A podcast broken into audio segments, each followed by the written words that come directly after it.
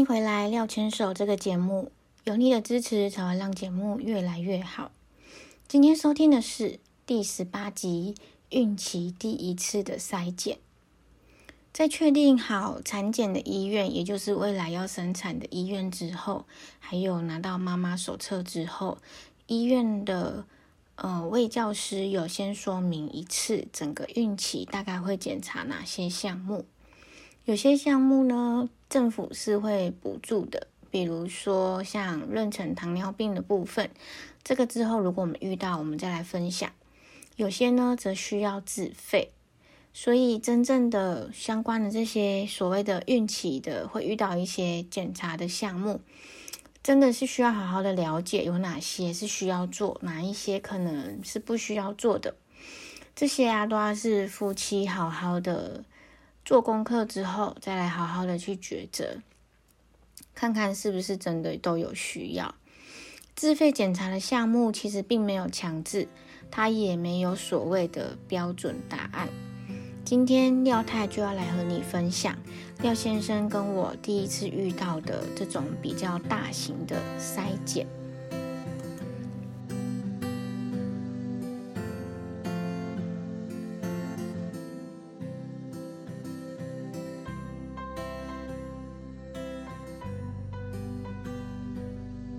本周的任务也都顺利完成了吗？到了假日是应该要好好的放松。廖牵手 Miss 廖 Daily 在这里与你分享有关于个人成长、夫妻大小事，以及即将迎接到来的育儿人生。不知道在这边能不能提供给你相同的共鸣，但是也欢迎你透过留言或是写信来分享有关于你的看法或是故事哦。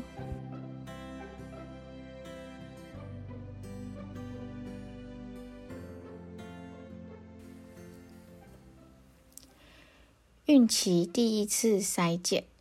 其实廖太在怀孕之前，偶尔会看其他 YouTube 的相关影片，不管是关于怀孕啊、备孕啊，或是育儿的相关的讯息。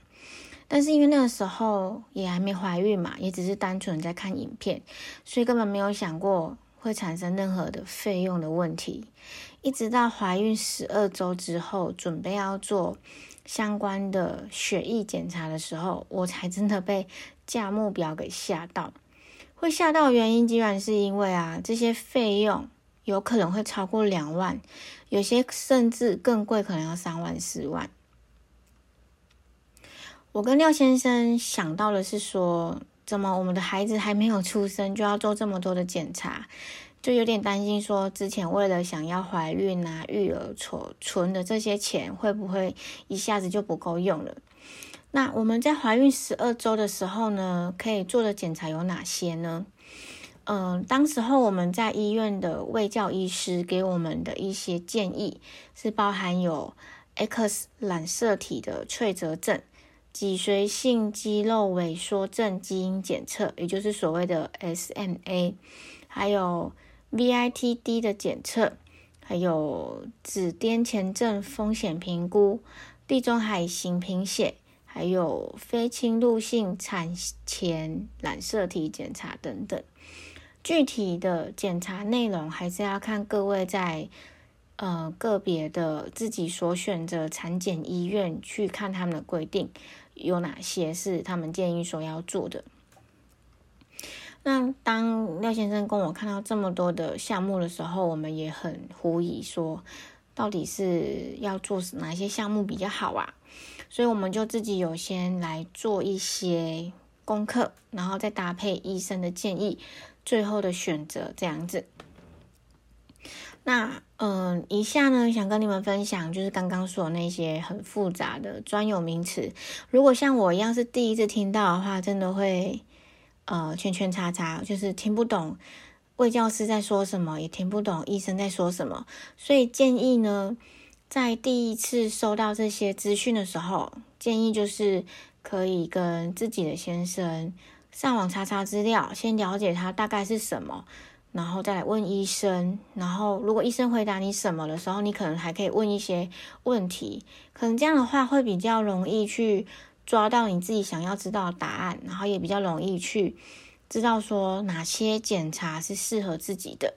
那今天呢，这些专有名词我也会同步更新在我的文章里面。那也欢迎你们去文章直接看文字，也许会比较清楚。我等一下会说的东西，因为毕竟用说的，不晓得会不会听不太懂。那如果听不太懂，也可以建议就是等一下再按按呃倒回播放的部分，这样的话可以再听一次。首先，第一个呢，就是 X 染色体脆折症。其实这个是最常见的遗传性智能发展疾病。嗯，我们在网络上查的时候有发现说，这个疾病它的发病几率只有仅次于唐氏症，它是造成宝宝智能迟缓的第二大原因。那，嗯，如果有发生这个病症的话，它除了很简单可以知道的智能障碍之外，它在呃外观的异常上面也有一些不同程度的一些异常，包含有可能是额头大、耳朵大、下巴呃有明显的不一样的地方，再加上呢，他的行为有可能会出现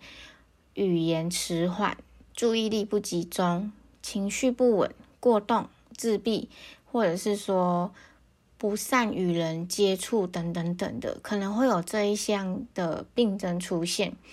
那会导致呃 X 染色体所谓的脆折症，是因为就是所谓的 X 染色体上面有个基因有个异常。呃，一般如果有这样症状的人呢，他的外观并不会有任何的异样，也就是说，你第一次看到这个人的时候，不会有任何的感觉。那他发病呢，大概都会在三岁左右才会出现。那这个病症呢，它其实是在家族里面会重复出现的。也就是说，如果说家族病史曾经有人出现过的话，那么未来小孩的基因里面也有可能带有这个这样的症症状会出现。所以说也可以稍微去做观察。假设说家族里面有人这样子，那就可以可能要先稍微了解，然后再来去做备孕啊、怀孕的这些动作。那呃，因为这样的疾病，其实有些人其实可能像刚刚我们说的，如果说呃他只有外观异常，但是他没有智能障碍，他也没有什么过动什么的，那嗯。就代表说他的外表跟大家都没什么差异嘛，所以就必须透过怀孕的时候来去做一个检查，来看看说孕妇本能会不会是这一个突变基因的带因者。如果他是的话，那可能就要透过一些方法来去避免去生下会有 X 染色体脆折症的患者。听起来真的还蛮复杂的。总而言之呢，就是说要先了解说，呃，爸爸跟妈妈的家族病史是不是曾经有人有这样子的病症出现？如果有的话，其实在备孕的时候也可以跟医生讨论，去做不同程度的避免。那呃，如果说真的有办法去做的话，我们再来去做怀孕啊、备孕的动作可能会更好，因为这样才能够避免小孩子未来可能有出现。呃，相关的病症嘛，那么在下一个呢，就是刚刚所提到的 SMA 脊髓性肌肉萎缩症基因检测。那这个 SMA 呢，它出现异常的话，它是在第五条染色体上的基因异常。那主要就是因为它的基因缺失，导致肌肉逐渐软弱无力、萎缩的一种疾病。如果说夫妻双方都是 SMA 的代因者，每一胎的胎儿，无论是男生或是女生，都有四分之一的几率成为 SMA 的患者。那因为这一个脊髓性肌肉萎缩症 SMA 呢，它并没有治疗的方式，目前还没有，所以这个也是在做怀孕的时候，我们会先去做的一个检测的。原因之一，那它发病的情况总共会有出现三种类型。第一个呢，就是在呃小孩子出生之后六个月内就会出现一些症状。那第二种呢，就是它会出现在六个月后到一一岁半之间。那第三型呢，就是症状大约都会在一岁半左右发生。好，那接下来呢，就是有关于 VITD 的检测，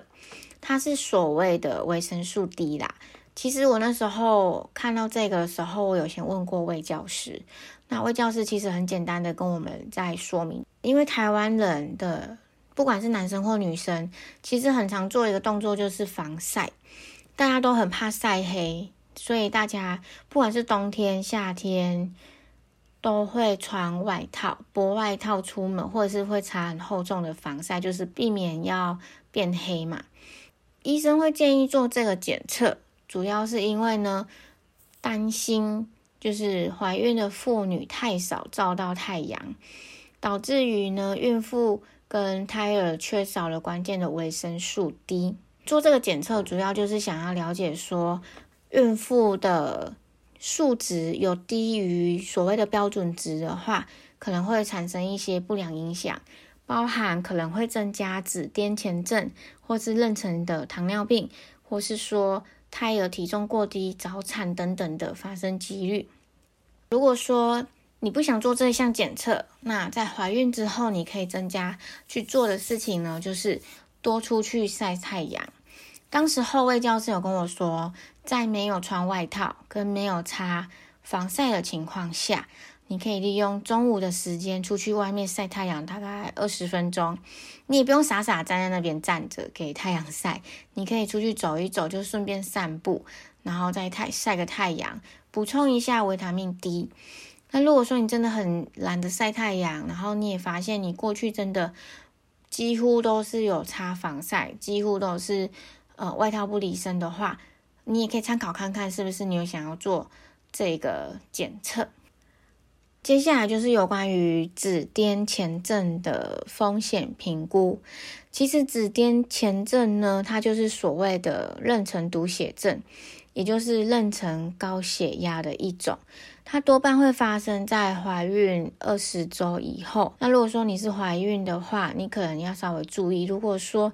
在二十周之后出现有尿蛋白，或者是说恶心呕吐，因为怀孕的人本来就会有些人会恶心呕吐嘛，所以你接下来要再去判断的是，如果你还有视力模糊，或者是体重过度增加等等的症状，你可能在产检的时候要主动跟医生说。你有这些症状，然后我们再去往下去做相关的检查。其实高血压的症状呢，也可以从血压检查来去判别。一般我们在做产检的时候，都会量一下血压。如果说你的收缩压大于一百四，或是你的舒张压大于九十的话，可能就是有呃高血压的症状。但是是不是真的会确诊呢？还是要等医生评估。所以如果说你有发现类似的症状的时候，建议一定要跟医生讨论，然后让医生做相关的检查，这样会是最好的。那我们刚刚有说到嘛，就是说如果有紫癜前症，也就是所谓的呃妊娠高血压的症状的话，可能会出现。全身性的水肿，但是呢，其实怀孕的人，包含我自己都有发现，我们也会有水肿的现象。那要怎么分辨自己现在有可能是妊娠高血压，或者是说只是一般水肿？嗯，我在网络上有稍微查询了一下，如果说是一般水肿的话，大部分会在下半身，所以说大部分的妈妈会被建议说晚上可以抬高腿。或是按摩的方式来去做舒缓嘛？那如果说你今天是妊娠高血压的话，它可能就会是全身性的水肿，特别是手跟脸，就是会比较明显水肿的状况。所以如果说你想要简易的去发现的话，可能可以看看这样的方式。其实这个紫癜前症的风险评估会比较重要的原因，是因为对于妈妈而言的负面影响是。包含刚刚提到的视力模糊，有可能会导致视网膜剥离，还有心血管功能异常、肾衰竭、肝功能异常等等。那如果是对于宝宝来说的话，可能你的影响就会有羊水减少，或者是生生长的迟缓，或者是说导致于早产等等的一些负面因素。所以说，我觉得这也是蛮重要的检查之一。哦，我们今天真的很像是专业的频道，不过因为我是在接收到要做这些检查的时候才去做的作业，所以希望。也可以给你们一些参考，所以今天就听起来比较专业。如果说觉得这个内容真的是太硬的话，也可以搭配文章看。那我们接下来就是要提到有关于地中海贫血的部分。地中海型贫血呢，其实又称为海洋性贫血，它是一种遗传性的疾病，也就是说，它的血液里面的血红素基因异常，然后导致呃有异常的发生。其实一般来说，不用到产检，应该在怀孕啊、结婚之前就会知道。大部分的人是这样，而有些人是真的怀孕之后才检查出来的。所以说，要特别注意自己地方是，孕妇其实也是蛮容易贫血的，因为小孩子他也在生长，那他除了会吸收我们的钙啊、我们的营养，然后还有血液之外，所以。妈妈其实自己也要去注意，是不是在怀孕的过程中可能会有经常性头晕，会有贫血症状等等。如果有的话，其实这一项检查也是可以参考看看是不是有要做。那再来呢，就是有关于非侵入性产前染色体检查。这个的话，就是真的比较吓歪我跟廖先生的，因为。医院提供的检查项目真的蛮多种的。我们都知道说，在精子跟卵子结合之后，一般来说，正常的染色体的数目是二十三对，分别来自于爸爸跟妈妈嘛。那妈妈就是 X 染色体，爸爸的话就是 X 或是 Y 染色体，总共会有四十六条，也就是说二十三对的染色体。这个检查其实真的还蛮吓歪我跟廖先生的，因为。这个检查费用可大可小。如果你今天只针对某几条重要的染色体去做检查的话，价格就会相对比较便宜。如果你是全部的染色体都做检查的话，价格当然就比较贵。所以我们当时候就是第一次看到价目表的时候，就是被这个地方给吓到。原来，呃，一个宝宝他的健不健康，染色体真的是还蛮重要的。所以说，爸爸妈妈想做这个系列的检查的话，可能要多做一点功课，就是哪些检查你觉得是比较重要的。那我在网络上查询，就是有关于这个非侵入性的产前染色体检查，到底是不是真的需要做？染色体异常的胎儿，它并不是高龄产妇的专利，也就是说，任何的年龄层的孕妇怀孕之后，都是有可能发生的。所以廖太也非常建议大家可以多搜寻一下有关于非侵入性产前检查的这个地方，是不是真的全部都要做？又或者说有哪一些比较重要的，你们有想要做的这些项目？我跟廖先生呢，就是为了想要尽快的知道宝宝目前的状态是不是很健康。所以我们在第一次听到魏教师跟我们说未来在某些怀孕的历程会做哪些检查的时候，我们就已经先了解刚刚说的这些东西了。就是说，我在下一次产检的时候就直接跟医生讨论我的相关疑问，然后呢得到答案之后直接回复医生我要做哪一些抽血检查。那我们选择的有哪一些项目呢？我们选择的有 X 染色体脆折症、非侵入性产前染色体检查跟脊髓性肌肉萎缩症基因检测，也就是所谓的 SMA，还有子癫前症的风险评估这一些。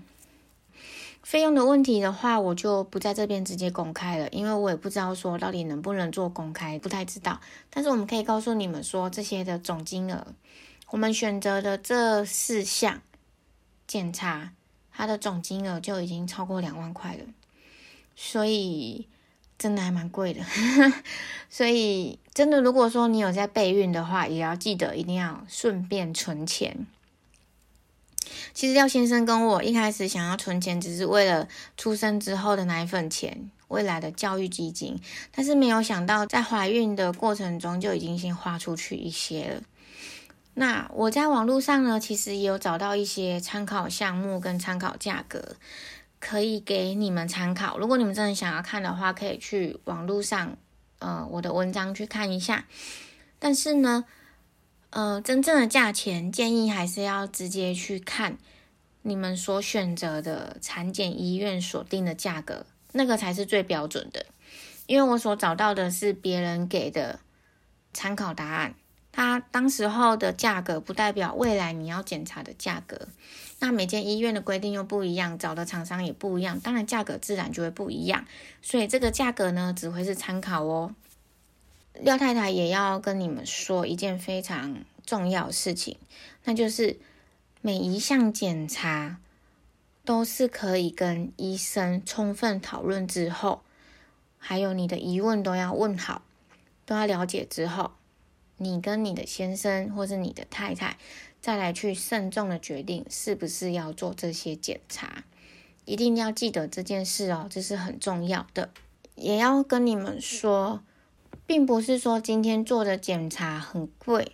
或是很便宜，就代表任何的意义都不代表。一定要告诉你们的是，嗯，我相信你们一定会做很多作业。那你们最后的最终决定就会是最好的选择，所以真的不用给自己太大压力，也不用跟别人比较说他都做了什么，我们没有做，这样好吗？关于怀孕时候做的检查呢，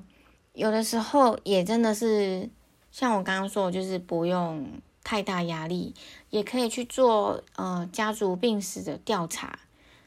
再来决定你是想要做基本的，或者是再多做一些选择。因为检查的结果真的不代表一切，以几率来说很难百分之百的会准确。如果说你有去卫教师那边的话，他也会告诉你他是百分之几、百分之几，他不会告诉你说这是百分之百的答案。所以，嗯，有些基本项目可能你觉得还是要做检查比较妥当。那如果你真的觉得要做比较妥当的话，是非常的建议你一定要跟医生讨论过后再来去决定。虽然说在事前找资料的时候，真的会让人觉得头很晕，毕竟那不是我们专业项目嘛。但是如果你真的有充分找答案、充分跟医生讨论的话，再做决定，你可能会是觉得最放心的。只是没想到小孩没出生。就花这么多钱，这应该算是甜蜜的负担吧。不过呢，廖先生跟我都还蛮嗯庆幸的，就是小孩子的这个阶段检查目前是一切正常，我们就可以继续放轻松，努力的存钱的。不过其实廖太呢，今天也蛮好奇的，你们在怀孕的时候有做哪些检查？考虑的点有哪些呢？欢迎你跟我分享哦。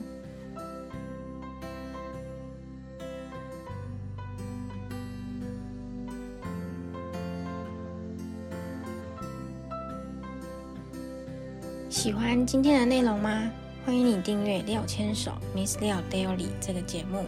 也欢迎到留言区或是写信跟我讨论或分享有关于你的故事哦。廖牵手，我们下周再见。